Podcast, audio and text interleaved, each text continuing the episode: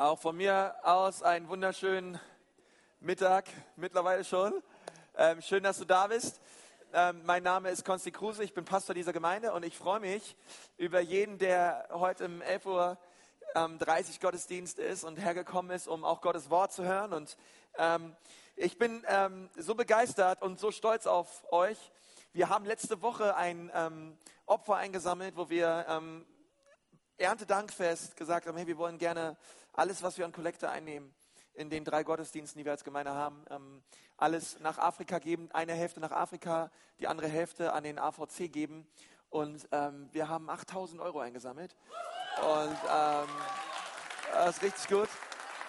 Ähm, ähm, sag, sag, mal deinem Nachbarn, Gott segnet es, wenn wir geben. Der muss das gerade mal hören.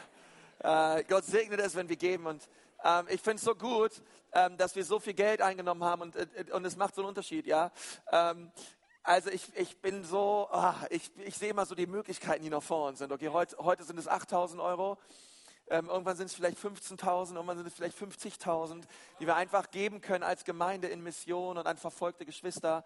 Und, ähm, und ich freue mich da so drüber. Und ich glaube, das ist halt, wisst ihr, Gemeinde wird nicht gebaut dadurch, dass Einzelne äh, geben und das Einzelne viel tun, sondern es wird wirklich gebaut auf, der Schuld, auf Schultern von vielen Menschen, die opferbereit sind und die sagen, hey, wir geben in Mission und wir lieben das, was Gott tut hier in diesem Haus und wir sehen den Einfluss, den auch dieses Haus haben kann, nicht nur in unserem Stadtteil und in Franken und in Deutschland, sondern auch weltweit. Und, ähm, und ich möchte euch sagen, hey, euer Geld, ähm, äh, das kommt in, genau dort an, auch wo es gebraucht wird und wo die Menschen es brauchen. Und das, das begeistert mich. Okay? Und von daher ähm, finde ich das richtig klasse. Und ähm, wir werden das immer wieder haben, auch, dass wir ähm, ja, für Projekte Gelder sammeln. Und es tut einfach gut zu geben. Und ähm, von daher freue ich mich da so drüber. Ähm, ich werde heute ähm, so eine kleine Sprungbrettpredigt halten für das, was wir nächste Woche starten werden. Ähm, ich möchte heute gerne über Errettung reden, über das Thema und ähm, eine Frage dazu stellen, ähm, was bedeutet es, errettet zu sein? Und, ähm, und diese Frage be bewegt mich schon länger, weil ich merke, wenn wir nicht verstanden haben, ähm, wie viel Geschenke uns Gott gemacht hat durch die Errettung, ähm, und, und das nicht sehen, werden wir auch niemals in der Lage sein, das so völlig zu öffnen und völlig anzunehmen und zu ergreifen für unser eigenes Leben, was Gott eigentlich für uns bereitet hat. Ja, also wenn man mir, wenn man mir ein Geschenk macht und ich, und ich öffne dieses Geschenk, äh, ich bin so begeistert von der, von der Verpackung und ich öffne es und ich finde die Verpackung so schön, ja, ähm, also normalerweise so wie Frauen halt Geschenke öffnen, ja, ganz vorsichtig und äh, man legt die Verpackung zur Seite, die kann man ja irgendwann nochmal gebrauchen oder man möchte einfach, äh, keine Ahnung, ähm, bei mir, ich reiß das auf und, und, und manchmal ist es mit Errettung so, wir genießen die Errettung, aber manchmal auch nur teilweise. Ähm, es gibt so manche Bereiche, die hat Gott noch für dich vorbereitet, aber die haben wir noch nicht ganz ergriffen. Und deswegen möchte ich heute gerne ähm, sieben Punkte nennen, was Errettung bedeutet. Okay? Ähm, sag mal deinem Nachbarn ähm, sieben Punkte, aber ich verspreche, das wird nicht lang werden. Äh, äh, also ich, ich gebe mein Bestes. Okay, ähm, sieben Punkte, was Errettung und Erlösung bedeutet. Und am Anfang möchte ich gerne mit euch ähm, eine Bibelstelle anschauen aus 1. Korinther 1, Vers 18. In euren Gottesdienstheften ist auch gern was drinne, wo ihr mitschreiben könnt. Ähm, aber ich möchte gerne aus 1. Korinther 1, Vers 18 lesen, denn das Wort vom Kreuz ist eine Torheit Okay, und wenn du nicht weißt, was Torheit bedeutet, weil du irgendwie unter 20 bist, ähm, Torheit bedeutet, ähm, ist eine Dummheit oder ist eine, ähm, ja, eine Dummheit. Äh, denen, die verloren gehen, uns aber, die wir gerettet werden, sag mal gerettet werden, ist es eine Gotteskraft. Okay? Was Paulus hier sagt, ist, hey, das Wort vom Kreuz, also die Tatsache, dass Jesus für uns am Kreuz gestorben ist, dass er Erlösung für uns bewirkt hat durch sein Blut, das ist für uns, die wir gerettet werden. Boah, haben wir die größte Botschaft, unsere Augen leuchten und ah, danke Jesus. Und für die, die damit nichts am Hut haben, für die ist es irgendwie so, äh, was, wie, wann, wo, was geht da ab mit dir? Und, ähm, und sie können es nicht verstehen. Ähm, aber das, was wir hier gerettet werden, was wir hier lesen, ähm, steht im Griechischen auch in der, in der Präsensform. Okay, das ist die Gegenwart. Wir werden gerettet. Wir werden gerettet durch das, was Jesus getan hat am Kreuz für uns. Der zweite Vers ist 1. Korinther 13, Vers 5. Wird aber jemandes Werk verbrennen, so wird er Schaden allein, Er selbst aber wird gerettet werden, doch so wie durchs Feuer hindurch. Und er spricht über das Gericht Gottes, dass es Menschen geben wird, sie haben ihr Leben lang Werke geleistet und Dinge getan, aber leider oft aus falschen Motiven. Und Gott sagt, dass diese falschen Motive und all das wird offenbar werden, die Masken werden abfallen vor dem Thron Gottes und Dinge werden auf einmal verbrannt werden.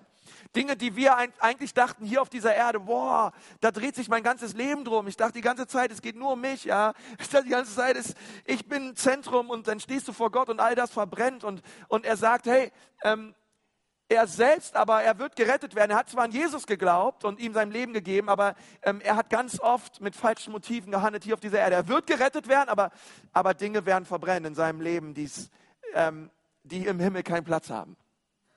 Und, und das, ist die, ähm, das ist die Zukunftsform, okay, Futur. Ähm, er wird gerettet werden. Jetzt haben wir einen dritten Vers für euch. Ähm, den finden wir in Epheser ähm, Kapitel 2, 8 bis 9. Denn aus Gnade und jetzt lasst mal zusammen sagen, seid ihr errettet. Durch den Glauben, und das nicht aus euch, Gottes Gabe ist es, nicht aus Werken, damit kein Fleisch sich rühme. Damit niemand sich rühme. Okay? Und ähm, was wir, das, was wir hier sehen, ähm, was Paulus sagt, ist, durch Gnade seid ihr errettet. Ähm, es ist etwas, was Gott bewirkt. Es ist Gottes Gnade, dass du errettet wirst. Ähm, durch Glauben. Und was wir hier lesen, ist Präteritum, das ist die Vergangenheitsform. Okay, durch Gottes Gnade seid ihr bereits schon errettet worden. Und ähm, so lesen wir über das Wort Rettung äh, an verschiedensten Bibelstellen ähm, in verschiedensten Zeitformen. Also wir werden gerettet werden, wir werden momentan errettet und wir sind errettet worden. Nun sag, du fragst dich vielleicht, ja, bin ich jetzt errettet? Äh, was bin ich jetzt? Werde ich errettet? Bin ich errettet worden oder werde ich momentan errettet? Und meine Antwort wäre, ja. Alles drei stimmt. Okay? Aber du wirst errettet, momentan wirst du errettet und du wirst errettet werden, wenn du errettet worden bist. Okay? Also, die Vergangenheitsform, die ist die wichtigste. Wenn du errettet wurdest, wirst du errettet werden und wirst momentan errettet.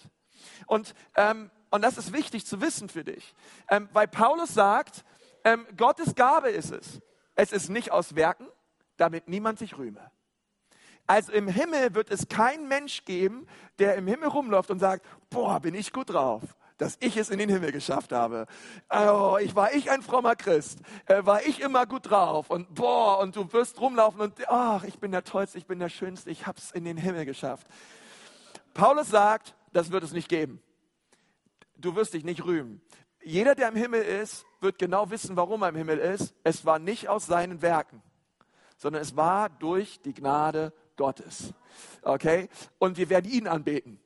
Und niemand wird sich selber brüsten, ähm, weil er es geschafft hat. Nein, sondern Jesus hat es vollbracht. Und wenn wir uns rühmen, dann werden wir uns im Herrn rühmen. Und in der Macht seiner Stärke. Und deswegen möchte ich über diese Punkte reden, weil ich merke, hey, das ist so wichtig, diese, diese Dinge richtig einzuordnen, auch in unserem eigenen Leben, dass wir momentan errettet werden, dass wir errettet wurden und dass wir errettet werden. Und ihr müsst wissen, unser Gott ist ein dreieiniger Gott, Vater, Sohn und Heiliger Geist. Und wir sind geschaffen worden in seinem Ebenbild. Das bedeutet nicht, dass Gott zwei Augen hat, eine Nase und einen Mund. Das macht nicht die Ebenbildlichkeit Gottes im Menschen aus mit Gott, sondern äh, es spricht über so viel. Und eine Sache, über was es spricht und was es bedeutet, lautet, hey, ähm, so wie unser Gott ähm, Vater, Sohn und Heiliger Geist ist, so hat er auch diesen, den Menschen erschaffen mit einem Geist, mit einem Körper und mit einer Seele. Und diese drei aber sind eins, sie sind unzertrennbar. So wie Gott unzertrennbar ist, Vater, Sohn und Heiliger Geist, ähm, sind, ist auch diese Einheit, Leib, Seele und Geist, eine unzertrennbare Einheit. Okay, es bringt nichts, das eine zu betonen und rauszuholen. Gott hat alle diese drei Dinge geschaffen, sie sind alle drei kostbar und wertvoll. Aber wenn wir uns unseren Körper anschauen, dann wirst du schnell merken, Mensch, der Spiegel lügt nicht mein Körper altert. Ja, du kannst so viel Zumba tanzen gehen, wie du willst. Du kannst so viel Biofraß in dich reinführen, wie es nur geht. Und kannst irgendwie versuchen, dass du irgendwie top bleibst. Aber ich verspreche dir, auch deine Uschi Glascreme wird dich irgendwann enttäuschen.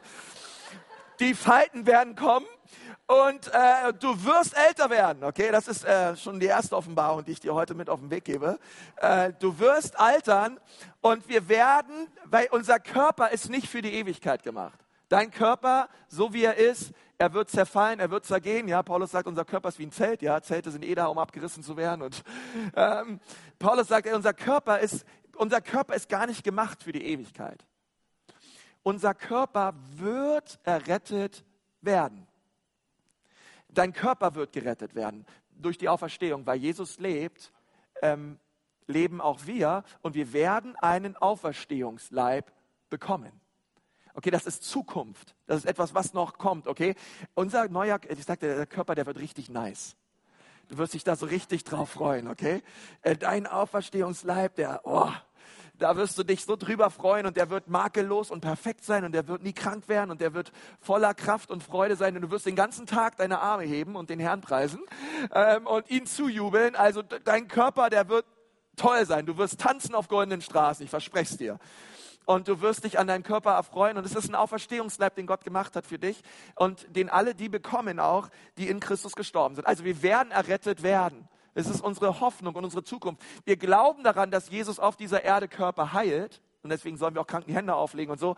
Aber auch wenn er heilt, auch irgendwann, irgendwann wird auch dieser Körper zerfallen und krank werden oder sterben oder wie auch immer. Vielleicht kommt auch die Feuerkutsche und holt dich ab. Aber äh, irgendwann ist aus. Unsere Seele, die wird momentan gerettet. Immer wieder. Ja? Also Seele sind so Wille, Verstand und Gefühle. Und äh, das muss natürlich immer wieder verändert werden durch den Heiligen Geist. Meine Seele, die kommt manchmal auf Ideen, Leute. Ich, ihr glaubt das nicht. Ähm, wo mein Geist in mir sagt, boah, Bibel lesen und Gebet und Gottesdienst und Gemeinschaft mit Leuten, oh, das tut mir so gut im Glauben. Da sagt meine Seele, ach Konsti, komm, lass die Seele baumeln, ruh dich aus, schlaf doch sonntags mal aus. Das wäre was, wenn ich mal sonntags ausschlafen würde.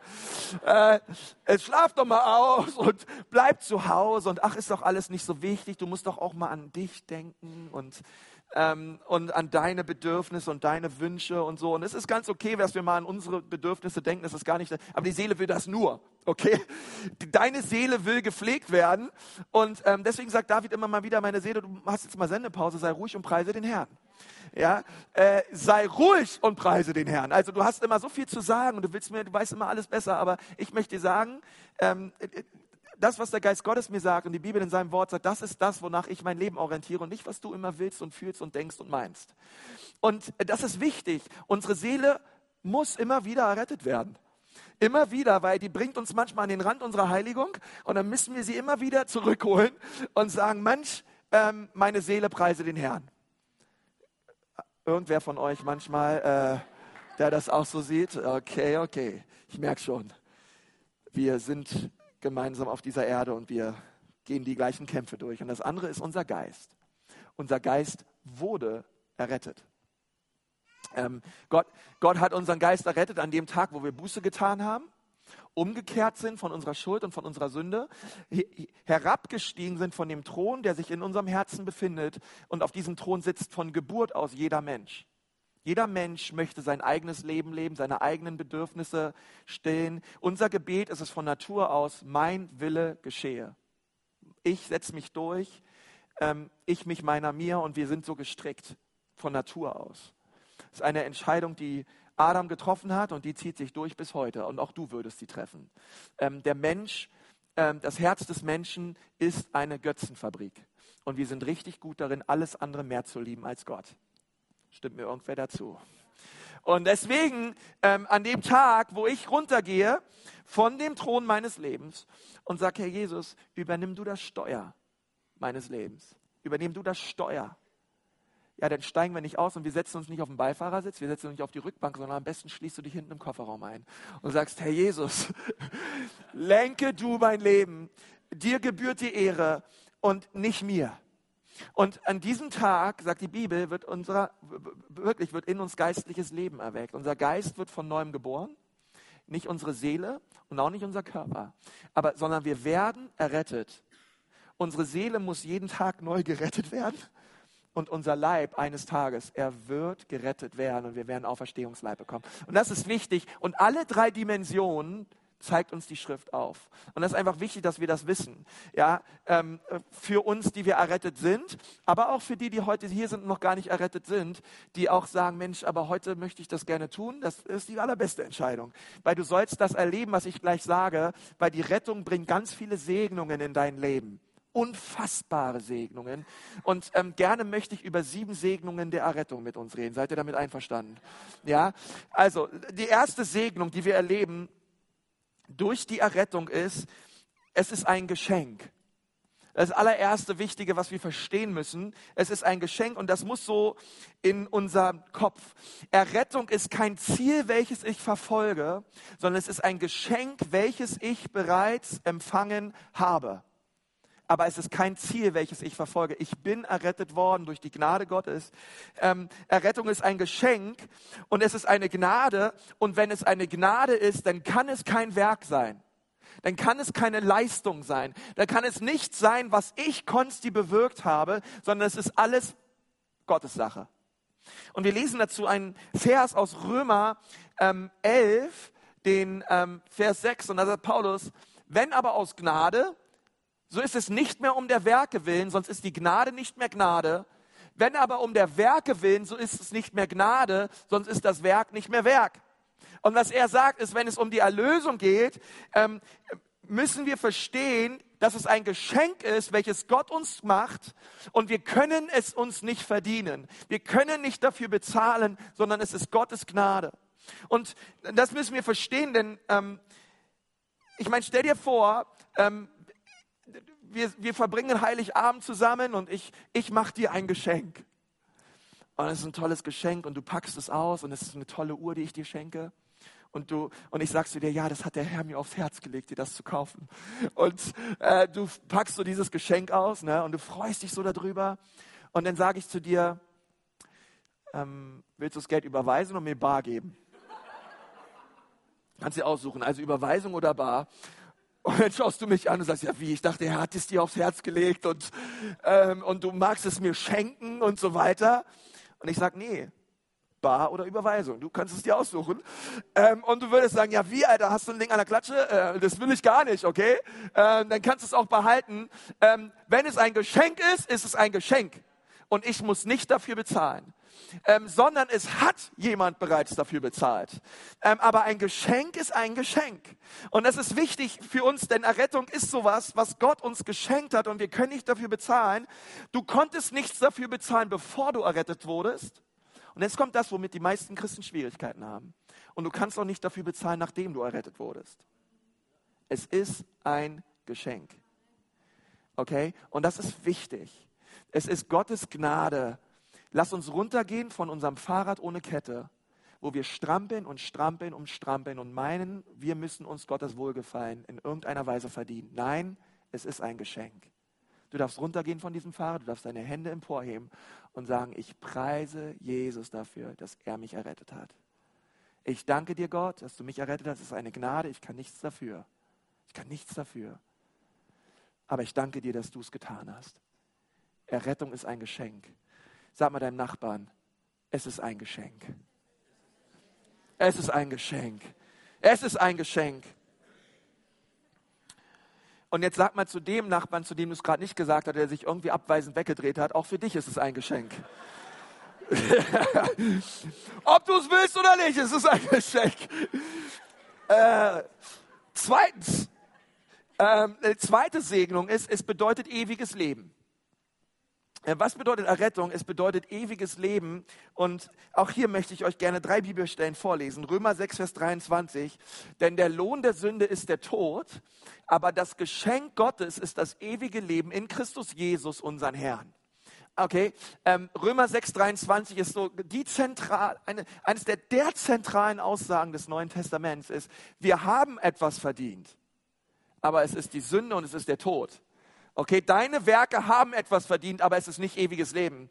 Es ist Gottes Geschenk, dass er uns ewiges Leben gibt in Christus Jesus, unserem Herrn, durch das, was er für uns getan hat. Zweiter Vers, 1. Johannes 2, Vers 25. Und das ist das Versprechen, welches er uns versprochen hat. Wer von euch glaubt, dass Gott nicht lügen kann? Okay, Gott kann nicht lügen. Wenn er dir ein Versprechen gibt, dann hat er es dir versprochen. Ich verspreche es dir, das ist sicherer als jede Staatsanleihe oder äh, sicherer als das Bayern München deutscher Meister wird leider. Ähm, es ist sicherer als alles andere auf dieser Welt. Wenn Gott dir was versprochen hat, dann hat er es dir versprochen. Dann hat er dir es, und dann sagt die Bibel auch noch, das Versprechen, welches er uns versprochen hat, ewige Leben. Gott, du hast es mir versprochen. Ich danke dir dafür. Errettung bedeutet das ewige Leben.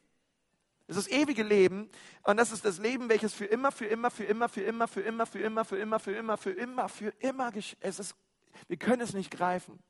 Und Gott hat es uns geschenkt durch seinen Sohn Jesus Christus. 1. Johannes 5, Vers 13 sagt Johannes, dies habe ich euch geschrieben, damit ihr glaubt an den Namen des Sohnes Gottes, damit ihr wisst, dass ihr ewiges Leben habt und damit ihr auch weiterhin an den Namen des Sohnes Gottes glaubt. Also die Bibel ist sehr daran interessiert, dass wir wirklich wissen, dass wir ewiges Leben haben. Nicht nur, dass wir irgendwie hoffen, es irgendwann zu erlangen, sondern Gott möchte, dass wir jetzt schon wissen, dass wir ewiges Leben haben. Und ewiges Leben, und das was manche Leute glauben, sie meinen, es beginnt an dem Tag, wo wir sterben. Ähm, und ich möchte sagen, das ist nicht der Fall. Oder besser gesagt, ja, eigentlich hast du recht, aber in einem anderen Sinne. Es beginnt schon an dem Tag, wo wir sterben. Es beginnt an dem Tag, wo ich sterbe zu meinem eigenen Ich, zu meinem eigenen Willen. Es stirbt dann, ewiges Leben beginnt an dem Tag, wo ich sage, Herr, nicht länger mein Wille geschehe, sondern dein Wille geschehe. Herr, nicht länger suche ich meine Ehre, sondern ich suche deine Ehre. Das ist der Tag, wo ewiges Leben beginnt. Das heißt, auch jetzt schon habe ich ewiges Leben. Jetzt schon habe ich ewiges Leben. Es ist nicht etwas, was erst kommen wird, sondern es ist etwas, was mir Gott geschenkt hat, als ich, nun, ich habe mit fünf Jahren auf dem Schoß meiner Mutter mein Leben Jesus gegeben. Und ähm, ich wurde geboren mit einem Loch im Herzen, mit einem Ventrikel-Septum-Defekt.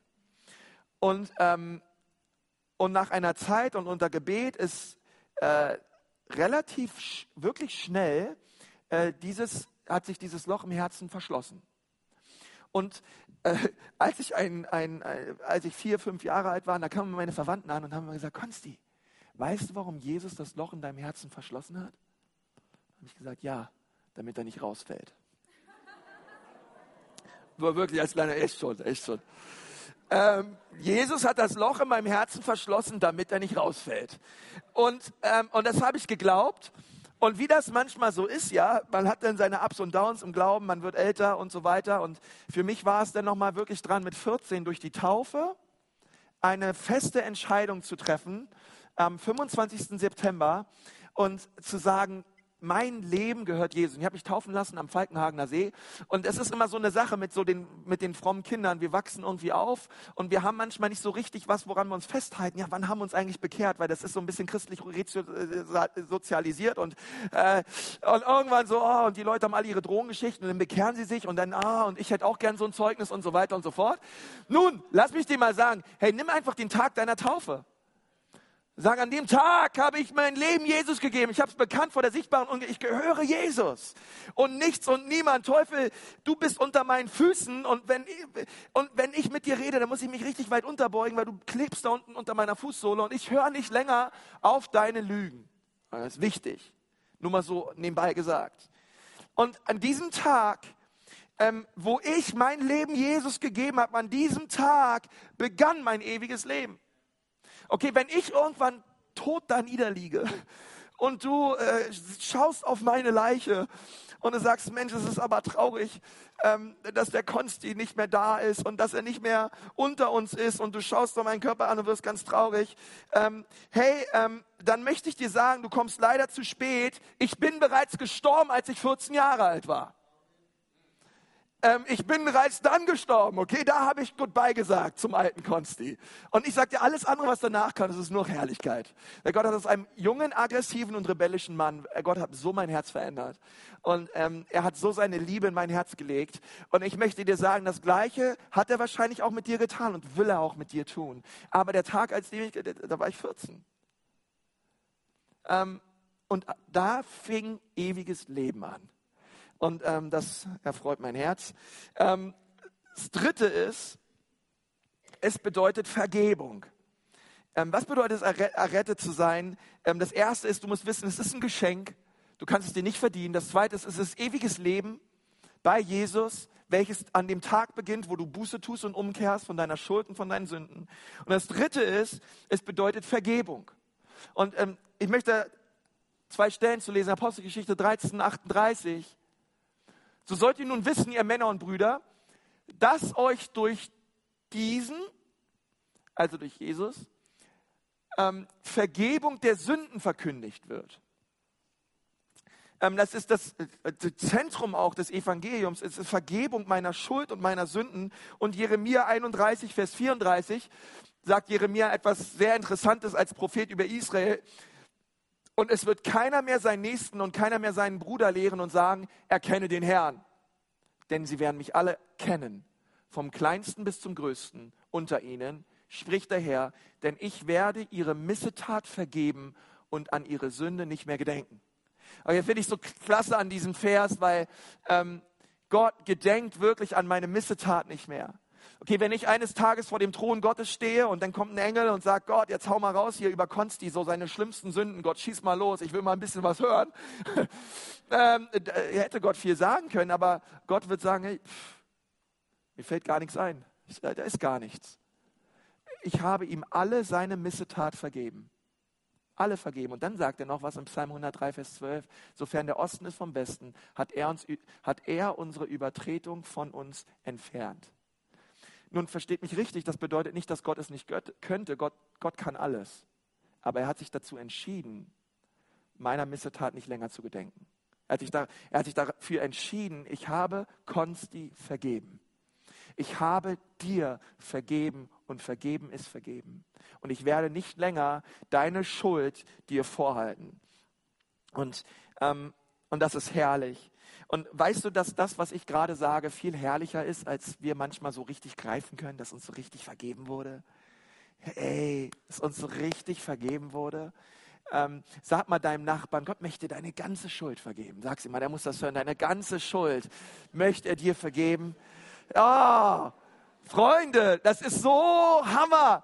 Wenn ich darüber nachdenke, dass er mir meine ganze Schuld vergeben hat, ey, da jauchzt mein Herz äh, ich muss sie nicht länger tragen, die Schuld, sondern Jesus trägt sie und trug sie für mich. Das vierte, es bedeutet Rechtfertigung. Sagt mal Rechtfertigung. Was bedeutet es, errettet zu sein? Es bedeutet gerechtfertigt zu sein vor Gott. Voll und ganz. Dazu zwei Bibelstellen aus Römer 3, Vers 24.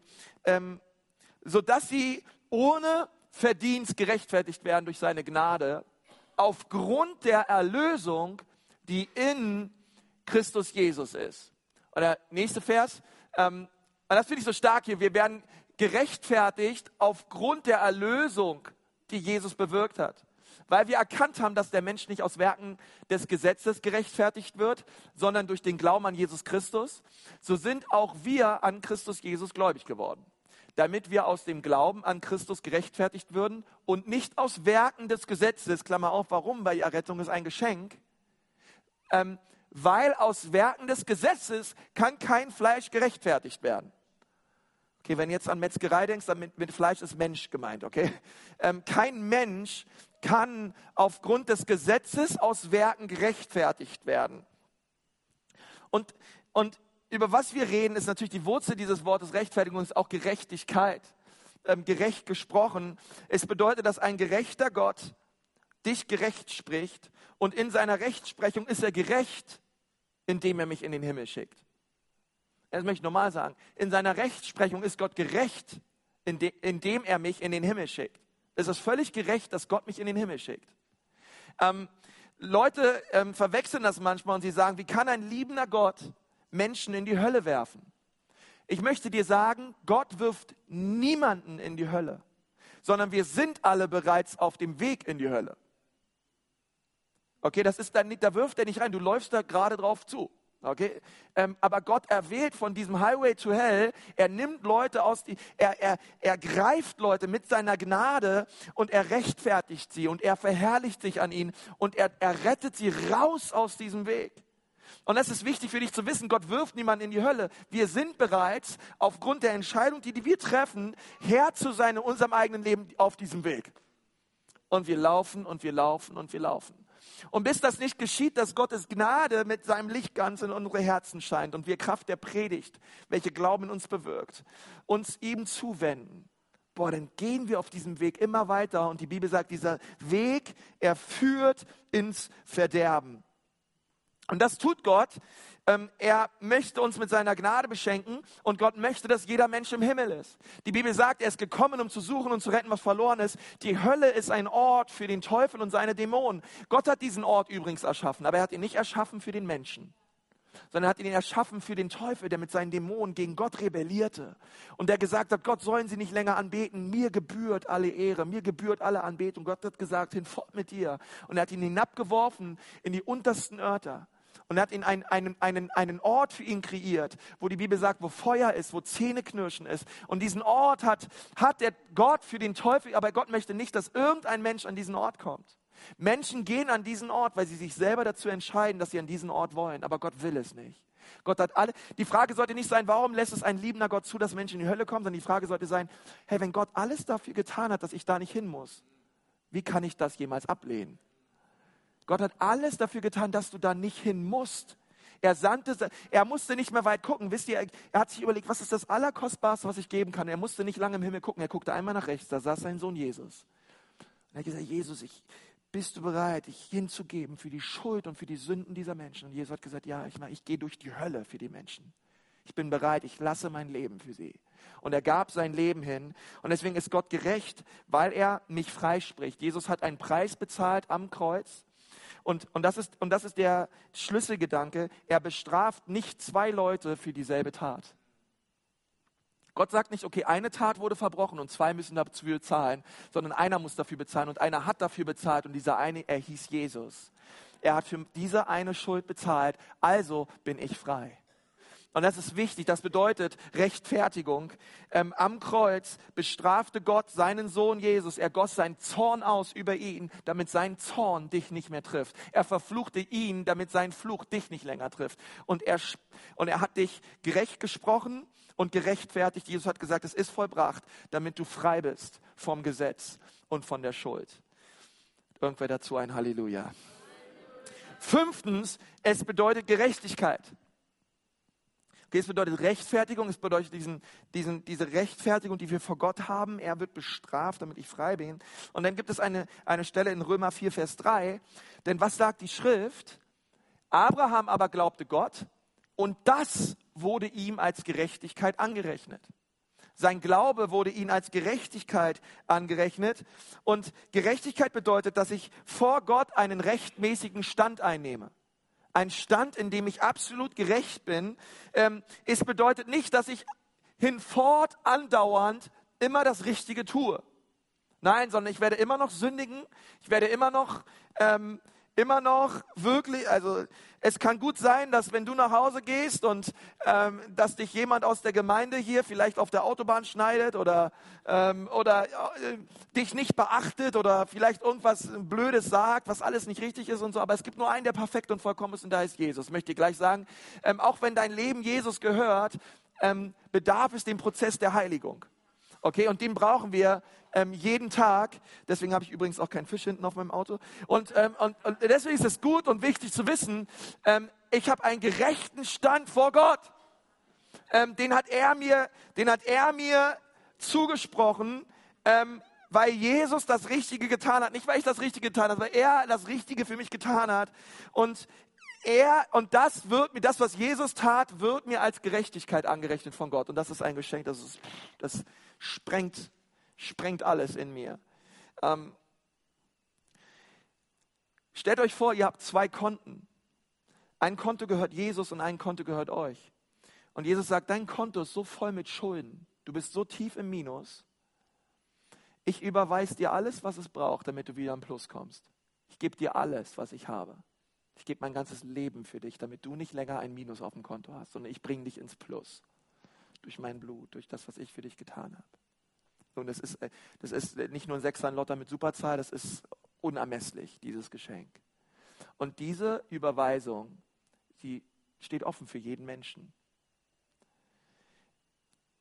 Und Jesus sagt, hey, wenn, wenn, ich, wenn, wenn, wenn, deine, wenn ich dir deine Schuld vergebe, dann vergebe ich sie dir nicht nur und mache dann Plus draus, sondern ich überweise auch noch meine Gerechtigkeit auf dein Konto. Meine Gerechtigkeit überweise ich dir. Also du hast nicht nur Vergebung deiner Schuld, sondern du bist wirklich zu 100% gerecht gesprochen. Das heißt, alles das, was Jesus am Kreuz tat, das sieht Gott so, als hättest du es getan. Aber er tat es für dich. Und im Glauben nehmen wir das an und Gott rechnet uns das als Gerechtigkeit an. Das finde ich krass. Und ich meine, weißt du, dass dieses Geschenk des Kreuzes, es steht jedem Menschen offen. Gott möchte, dass jeder Mensch errettet wird. Ähm, Gottes Erwählung ist eine wahrhaftige Erwählung, aber die Erwählung, sie ergeht an jeden Menschen. Gott möchte sie haben, aber Menschen rebellieren und sie verschließen ihr Herz. Und vielleicht sitzt du hier und sagst, hey Konsti, wenn das nun möglich ist für viele Menschen, warum nehmen so viele Menschen das nicht an? Warum glauben so viele Menschen nicht? Ich meine, es ist ja der Knaller. Ähm, ich, ich bin verloren in meiner Schuld und meinen Sünden und das ist möglich, dass Jesus mir einfach so vergibt. Konsti, warum, warum wollen das so wenig Menschen nur?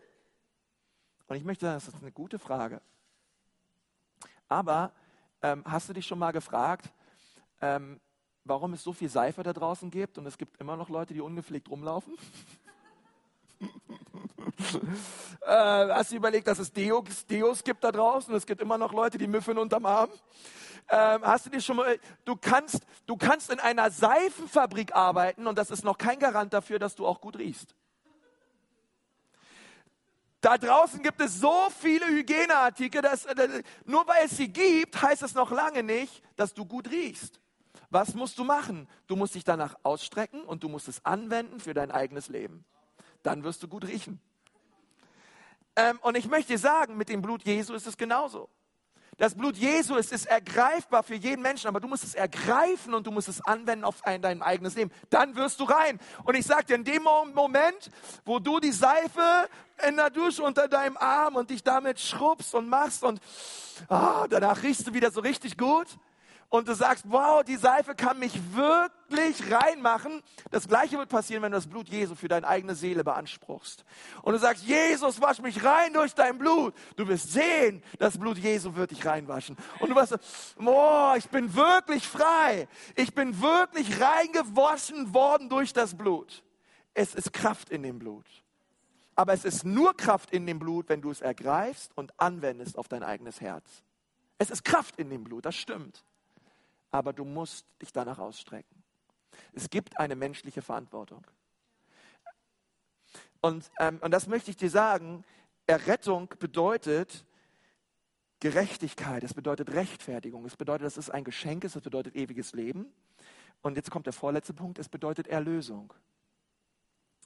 Ähm, und dazu möchte ich eine Stelle lesen aus 1. Korinther 6, Vers 19. Oder wisst ihr nicht, dass euer Körper ein Tempel des in euch wohnenden Heiligen Geistes ist, den ihr von Gott empfangen habt und dass ihr nicht euch selbst gehört? Ähm, das ist ein Vers, Leute. Ähm, bei mir in der Bibel habe ich verschiedene Buchstaben immer neben jedem Vers und A steht für auswendig. An diesem Vers steht bei mir ein A für auswendig lernen, weil ich wusste, ich musste das schon als junger Mensch schnell hören. Ich gehöre nicht mir selbst. Das heißt, was Gott hier sagt, ist, du kannst mit deinem Körper nicht tun und lassen, was du willst. Du gehörst dir nicht selbst. Gott, du wurdest erkauft. Und dann es weiter, denn ihr seid teuer erkauft worden, darum verherrlicht Gott in eurem Leib und in eurem Geist, denn beides gehört Gott. Ähm, Erlösung bedeutet von, dem, von der Wurzel, von der Etymologie her, etwas zurückkaufen. Etwas zurückkaufen.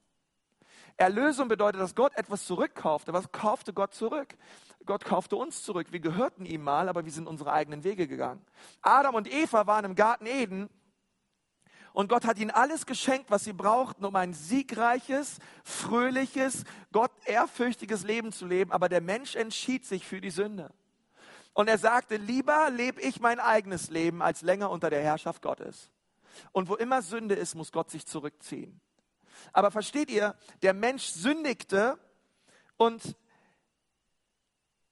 Gott zog sich nicht zurück. Im Gegenteil, der Mensch zog sich zurück. Und er versteckte sich, sagt die Bibel. Er versteckte sich. Und Gott ging durch die Kühle des Abends, sagt die Bibel, und er suchte Adam. Und er fragte, Mensch, wo bist du? Und Gott lief durch den Garten. Ihr müsst euch mal vorstellen, davor immer in einer Gemeinschaft gelebt, hammermäßig. Und auf einmal sündigte der Mensch. Und die erste Reaktion des Menschen war, ich verstecke mich vor Gott. Und Gott suchte den Menschen. Und suchte den Menschen. Warum? Weil Gott den Menschen so sehr liebt. Er will so sehr Gemeinschaft mit dir. Er sucht dich. Okay? Lass mich dir sagen, wenn du dich bekehrst, erzähl mir nicht, dass du Gott gefunden hast. Du hast Gott nicht gefunden. Gott ging nie verloren. Du gingst verloren. Er hat dich gefunden. Ähm, äh, du hast dich auch nicht bekehrt, er hat dich bekehrt und er hat so viel Dreck aus deinem Herzen entkehrt. Äh, das kannst du dir nicht vorstellen. Und Gott machte sich auf die Suche nach dem Menschen und er hat ihn gefunden. Und die Bibel sagt, und er machte ihn einem Leibrock. Er schlachtete ein Tier. Es gab noch nie, noch nie Tod vorher im Garten Eden. Noch nie. Kein Tier hat ein anderes Tier gefressen. Es gab kein Tod, es gab kein Blutvergießen. Aber die Bibel sagt, es gibt nur Erlösung durch Vergießung des Blutes. Und Gott selbst schlachtete ein Tier für den Menschen und bedeckte die Schuld des Menschen, die Blöße, die Nacktheit des Menschen. Da werde ich nächste Woche mehr darüber reden. Und, und er bedeckte und der Mensch bedeckte sich, denn er fühlte sich nackt und er schämte sich vor Gott. Aber Gott selbst brachte den Erlösungsplan. Und er sagt, und ich werde, es wird Blut. Für deine Schuld, lieber Mensch, muss Blut vergossen werden. Und er gab seinen Sohn Jesus. Und er vergoss sein Blut für dich. Und nun dürfen wir Erlösung haben in ihm. Aber versteht ihr, von Anfang an war es Gottes Wille, den Menschen zu erlösen. Er kaufte ihn zurück. Der Mensch, er gab all seine Rechte, er gab alles dem Teufel, er, gab, er stellte sich unter dich, aber Gott kaufte den Menschen zurück. Gott hätte auch sagen können, ach, ist mir wurscht, macht ihr hier auf der Erde, was ihr wollt, oder ich lösche alles aus und fange einfach wieder neu an. Nein, Gott sagt, nein, ich bringe einen Errettungsplan. Denn ich liebe den Menschen so sehr und ich will nicht, dass er verloren geht. Und, ähm, und das ist so, so herrlich. Und das siebte, und das ist der letzte Punkt. Ähm, Errettung bedeutet völlige Hingabe. Sagt mal alle, völlige Hingabe. Errettung bedeutet völlige, völlige Hingabe. Und, und das ist, was ich so mir wünsche, wenn ich auf der Straße bin und mit Menschen drüber rede, hey, glaubst du an Jesus? Was ich ganz oft höre ist, ich bin evangelisch, ich bin katholisch, ich bin orthodox, ich weiß nicht, was andere noch sind, äh, alles Mögliche. Äh, ähm, nun, und ich sage immer, die Antwort, ich bin evangelisch, ich bin katholisch, das ist nicht die Antwort auf die Frage. Ich habe dich gefragt, hey, lebst du mit Jesus? Kennst du Gott? Und da gibt es ein Ja oder ein Nein. Entweder lebe ich mit ihm oder ich lebe es nicht. Aber ich verstecke mich nicht hinter dem irgendeinem Mantel der Religion und schiebe das vor, sondern die Frage ist, lebst du in einer völligen Hingabe zu Jesus? Ist er wirklich dein Herr? Und diese Frage, die stelle ich nicht euch heute am 12. Oktober im 11.30 Uhr Gottesdienst, sondern diese Frage, sie bewegte Jesus, als er auf Erden war, weil er hat gesehen, dass das Herz des Menschen so schnell dabei ist, auf Abwege zu gehen. Und er sagte zwei wichtige Verse in Lukas 6, Vers 46. Er sagt, was nennt ihr mich aber Herr, Herr? Was nennt ihr mich euren Herrn? Und ihr tut doch nicht, was ich sage. Verstehst du? Ähm, diese, diese Begrifflichkeiten her, sie kommen auch aus, aus diesem Umfeld, wo wir sagen, hey, wir, wir haben einen Herrn. Ähm, und, und, und wir sind diesem Herrn gegenüber gehorsam. Und Jesus sagt, was, was nennt ihr mich euren Herrn? Und ich bin es eigentlich doch nicht, weil ihr macht eigentlich doch euer eigenes Ding. Du kannst mich doch nicht dein Herr nennen und dein eigenes Ding machen, sondern wenn ich dein Herr bin, dann bedeutet das, dass ich gute Absichten mit deinem Leben habe, aber sie müssen sich Sie müssen im Gehorsam gegründet sein in deinem Leben, damit du das auch wirklich tust, was ich dir gebiete und was ich dir sage. Und, und das ist so wichtig.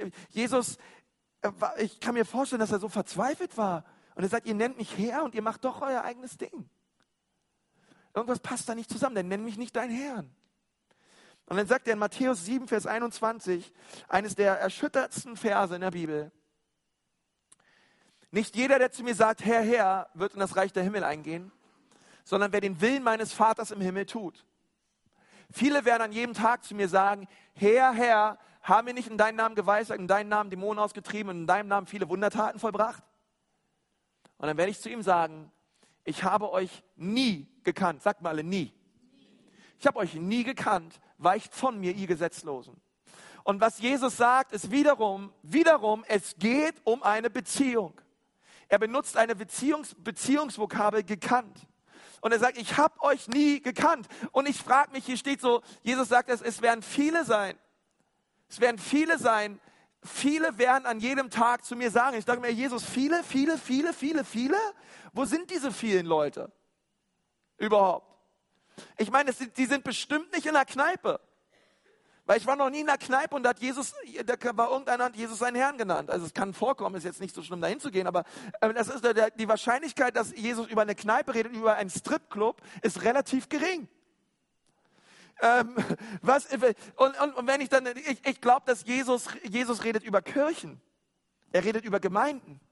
Er redet über Leute, die eine Form der Frömmigkeit haben, aber deren Kraft verneinen. Er redet über christliche Atheisten, Leute, die Gott ihren Gott nennen und ihren Herrn nennen, aber so leben, als wäre es nicht. Christlicher Atheismus. Ja, ich glaube an Gott, aber ich lebe, als würde er nicht existieren. Und Jesus, und Jesus sagt so, hey, wir müssen, wir müssen so aufpassen, denn er sagt, ich habe dich nie gekannt. Und das bedeutet, die Menschen, über die Jesus hier redet, das sind keine, das waren Menschen, die waren nie errettet. Wer sagt nicht, naja, ich habe euch mal gekannt, aber jetzt vom Richterstuhl Christi kenne ich euch auf einmal nicht mehr. Sondern er sagt, ich habe euch nie gekannt. Und ich möchte sagen, wenn du Jesus nicht kennst, bist du nicht errettet.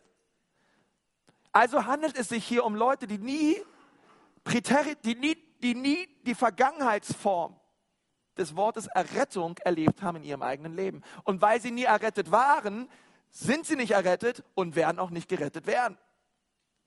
Sie waren nie errettet. Jesus redet hier von, nicht von Christen, die vom Glauben abgefallen sind. Jesus redet hier von Leuten, die nie Christen waren.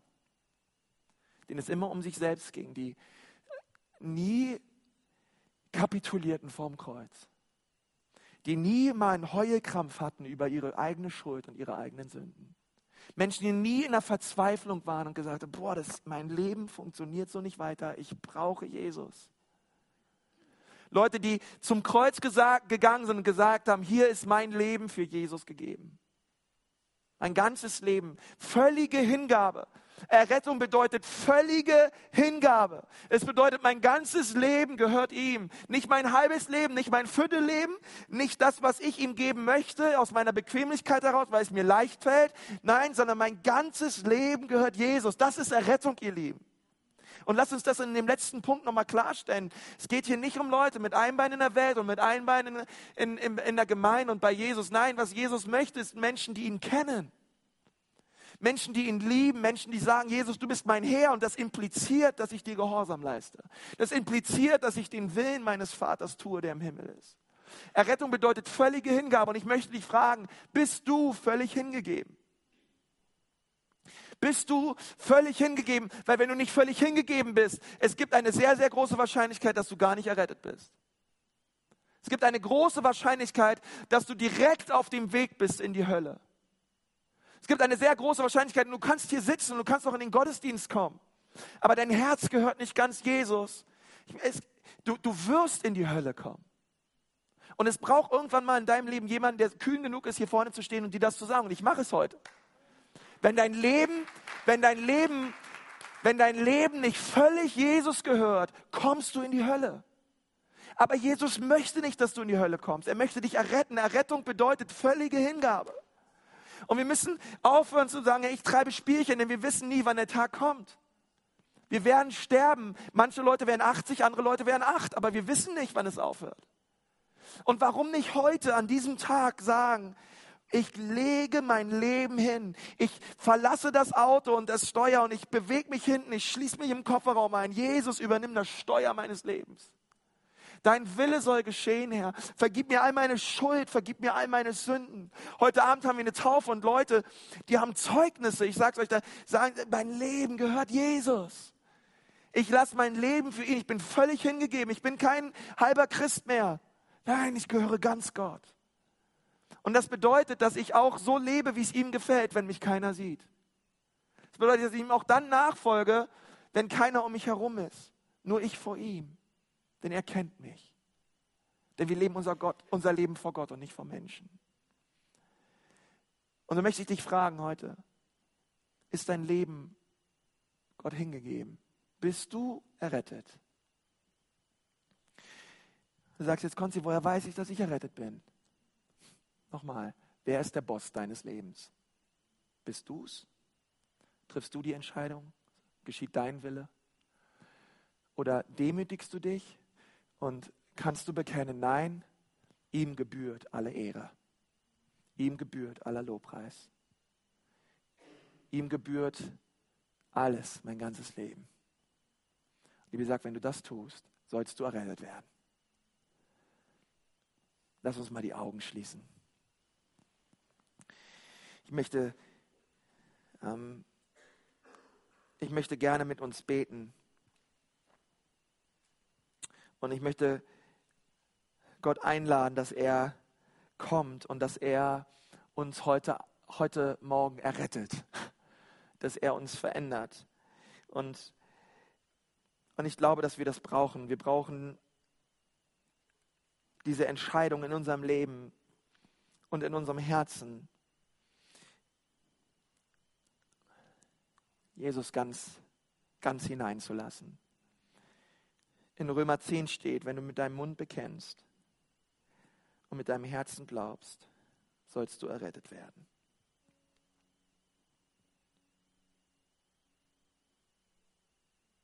Nun, wenn ich heute einen Punkt in deinem Leben angesprochen habe und du sagst, Konsti, heute ist mein Tag. Ich möchte sicherstellen, und das ganz klar nochmal bekennen über mein eigenes Leben. Ich gehöre ihm. Mein Leben ist ihm hingegeben. All meine Schuld und meine Sünde, sie liegen offen vor ihm und ich möchte sie bekennen.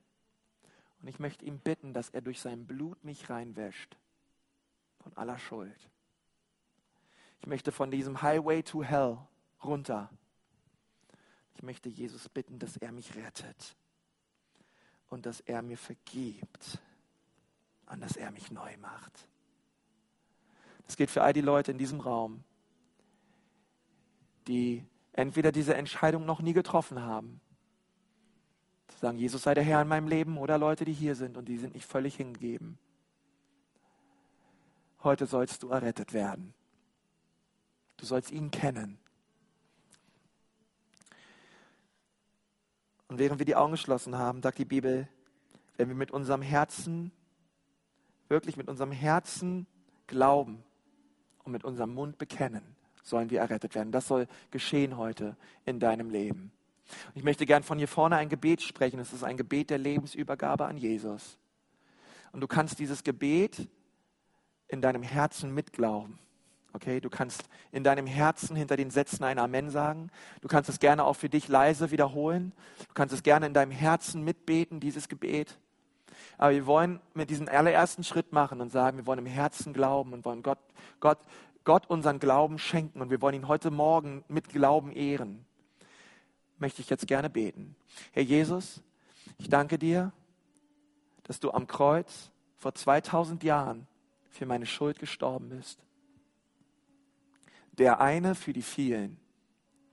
Ich danke dir, Jesus, dass du gesagt hast, dass du mir all meine Schuld und all meine Sünden vergeben willst. Ich danke dir dafür. Und Jesus, ich bitte dich heute, vergib mir meine Schuld. Denn ich bin meinen eigenen Weg gegangen. Ich habe dich nicht geehrt durch Glauben, sondern ich habe an mich selbst geglaubt. Ich habe gesündigt vor dir und ich habe vieles mehr geliebt als dich. Heute bitte ich dich, Jesus, bitte vergib mir. Bitte wasch mich rein durch dein Blut. Weißer als Schnee, Herr, so soll mein Herz sein. Und ich bitte dich, Gott, erfülle mich mit deinem Heiligen Geist, damit ich leben kann, wie es dir gefällt. Ein Leben zu deiner Ehre. Bete ich in Jesu Namen. Wir brauchen noch nicht die Augen wieder aufmachen, aber wenn du gerade gesagt hast, Pastor, dieses Gebet, das habe ich im Herzen geglaubt und mitgebetet, dann kommt jetzt der nächste Schritt. Wir wollen mit unserem Mund bekennen. Mit unserem Mund bekennen, dass Jesus Herr ist. Und wenn du heute hier sitzt und du sagst, ja, das ist mein Bekenntnis heute, Jesus soll der Herr meines Lebens sein und ich gebe ihm mein Leben neu hin. Denn dort, wo du sitzt, heb mal jetzt gerade deine Hand. Wo du bist, heb sie ganz hoch. Wer ist heute da und sagt, ja, hier ist mein Leben. Ich gebe es Jesus. Hier ist mein Leben. Ich gebe es ihm neu, völlig neu hin. Wer ist noch da heute? Sagt, ja, hier ist es, Herr. Mein Leben gehört dir. Oh Herr Jesus, ich danke dir für die Hände, die hochgehen, Herr. Ich bitte dich, dass du diese Menschen anrührst. Herr, ich bitte dich, dass du in ihre Leben kommst mit deiner Kraft, Herr. Und dass du alles veränderst und neu machst. Herr, wir wollen dir all die Ehre geben über diesen Tag, denn es ist ein Tag des Heils. Und du rührst diese Menschen jetzt gerade an in Jesu Namen. Und das Volk Gottes sagt, Amen, Amen.